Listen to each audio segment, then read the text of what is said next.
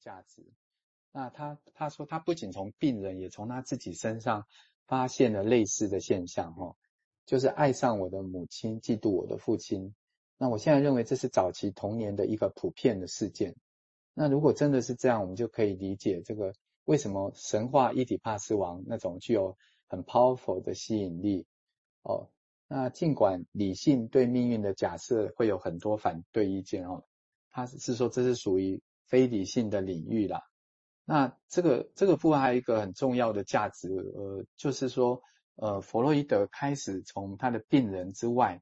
开始，我我是觉得他开始发展了一般人的心理学。呃，沃沃芬曼他他的书也是这样提，就是他不仅是呃呃看病人，而且他慢慢的想把这些病人获得的心理学知识，把它扩展到呃就是普通人，就一般人的心理学，那他可以扩展。解释的领域会更更多这样子。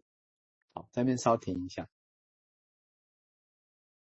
这个当然就是在医学发展，因为弗洛伊德本身是他的建构，当然是因为他本身是神经科医生，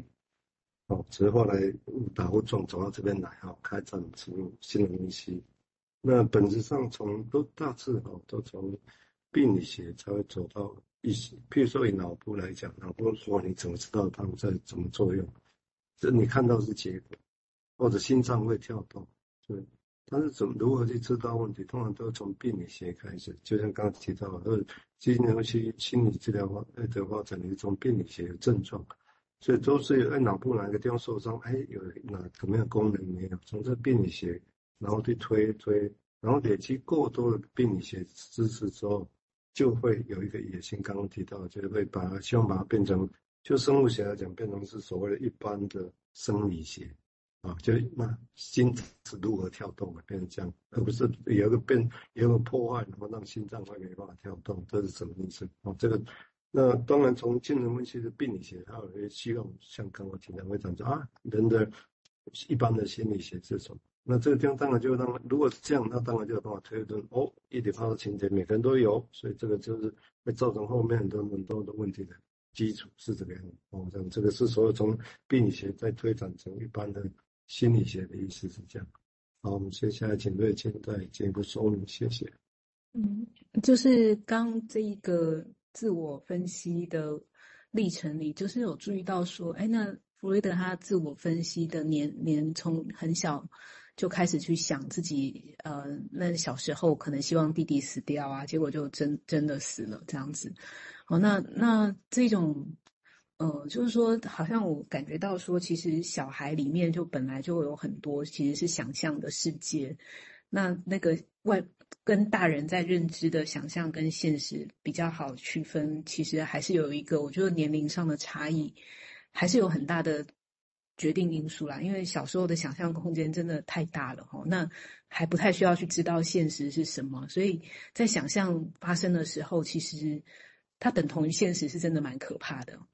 因为我们知道说，哎，那那小时候会想象的事情太多啦，哦，都太太多可以想了。你喜欢谁，你就在想说你要跟他结婚这样子，哦，那那个结婚也是没有。没有，不是大人现实意义里面的啊。那你讨厌谁？这个人去死一死，那个也是一个。那那时候其实没有没有一一条界限这么清楚啦。那可是当想象变得那个力量无穷的庞大，就是我这样想的时候，一个人真的会死诶，或我这样想的时候，有一些东西居然真的发生了。我觉得那个那个感觉是真的很创伤啊，就是会在想说。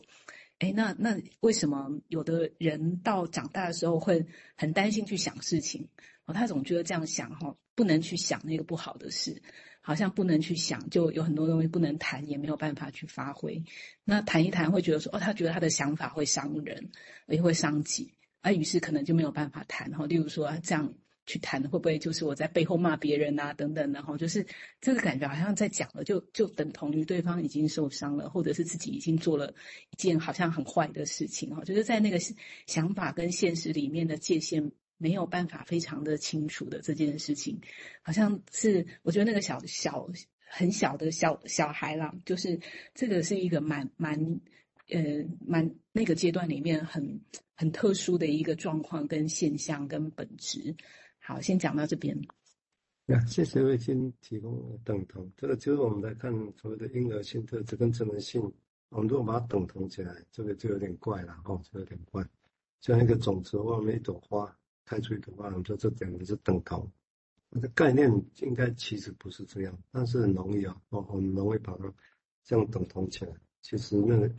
那刚刚另外一个最近跟明姐提到所谓的婴儿，其实小弗雷德有一篇文章，以后我们应该会读到，就是说小孩子有自己的性幻想，那弗雷德很厉害，他也知道，譬如说小孩人是小孩子从未问小孩子哪里来的，父母就会说鸟送来的，这个鸟去台湾、欧洲很多国家的鸟也有这个功能，鸟送来的。那鸟送来，他说：“那从不问，我也觉得有趣。他说，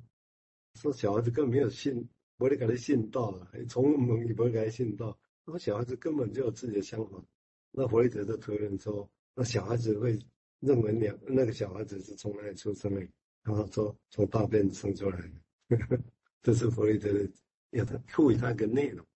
那这个当然就会刚刚对也提到说想象啊、幻想这个事情。”那我认为这个基础也会会不会也是后来克莱因提出所谓的 unconscious fantasy 啊那个概念的基础，这是我我的假设是这样。好，我们接下来请明志来进一步说明，谢谢。好，呃，那刚刚有接了一个也是这个沃肯他的补充啦，呃，不过这个补充刚刚我也有说过了，就是说，诶，就是这个对。对不起，我把它找出来一下。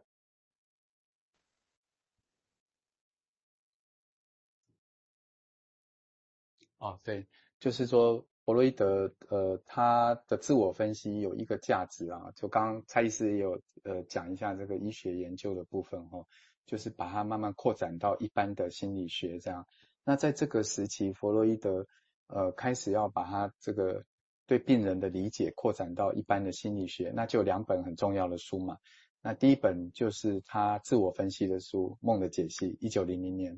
这本书很有趣，就是它里面他有些会说是他的他的梦，有些他说是病人的梦，但其实很多几乎应该百分之九十都是他的梦，这样，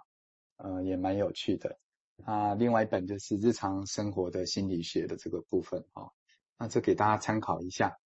好，那因为还剩一些时间，嗯、我也来补充一些相关的资料，大家可以一起想。好，那这个资料有相关的参考，我都呃刚刚寄到聊天室给大家看的哈。那这个资料其实是我找到一篇《纽约时报》在一九八四年的一个报道。那它这个报道最主要的是说哈，呃，他那个时候有一个事件啊，就是。呃，弗洛伊德他在应该在美国有一个弗洛伊德的档案馆，那他有在里面有一个工作的人员叫马森哈、马森博士，呃，他甚至也很受安娜弗洛伊德的信任，他可能要被选为下任的馆长这样，那他在里面他就自己做了一些研究，然后他就发表了两篇文章，那这个文章发表之后呢，呃，他就被这个安娜弗洛伊德 fire 掉了，就就是不给他当馆长了。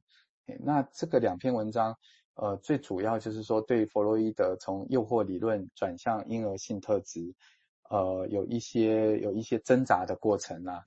那为什么他会写这两篇文章？是因为在档案馆里面，其实有很多资料都是一般人也不能看。他们好像有一个协定，是到二零二四年之前都不能看这样。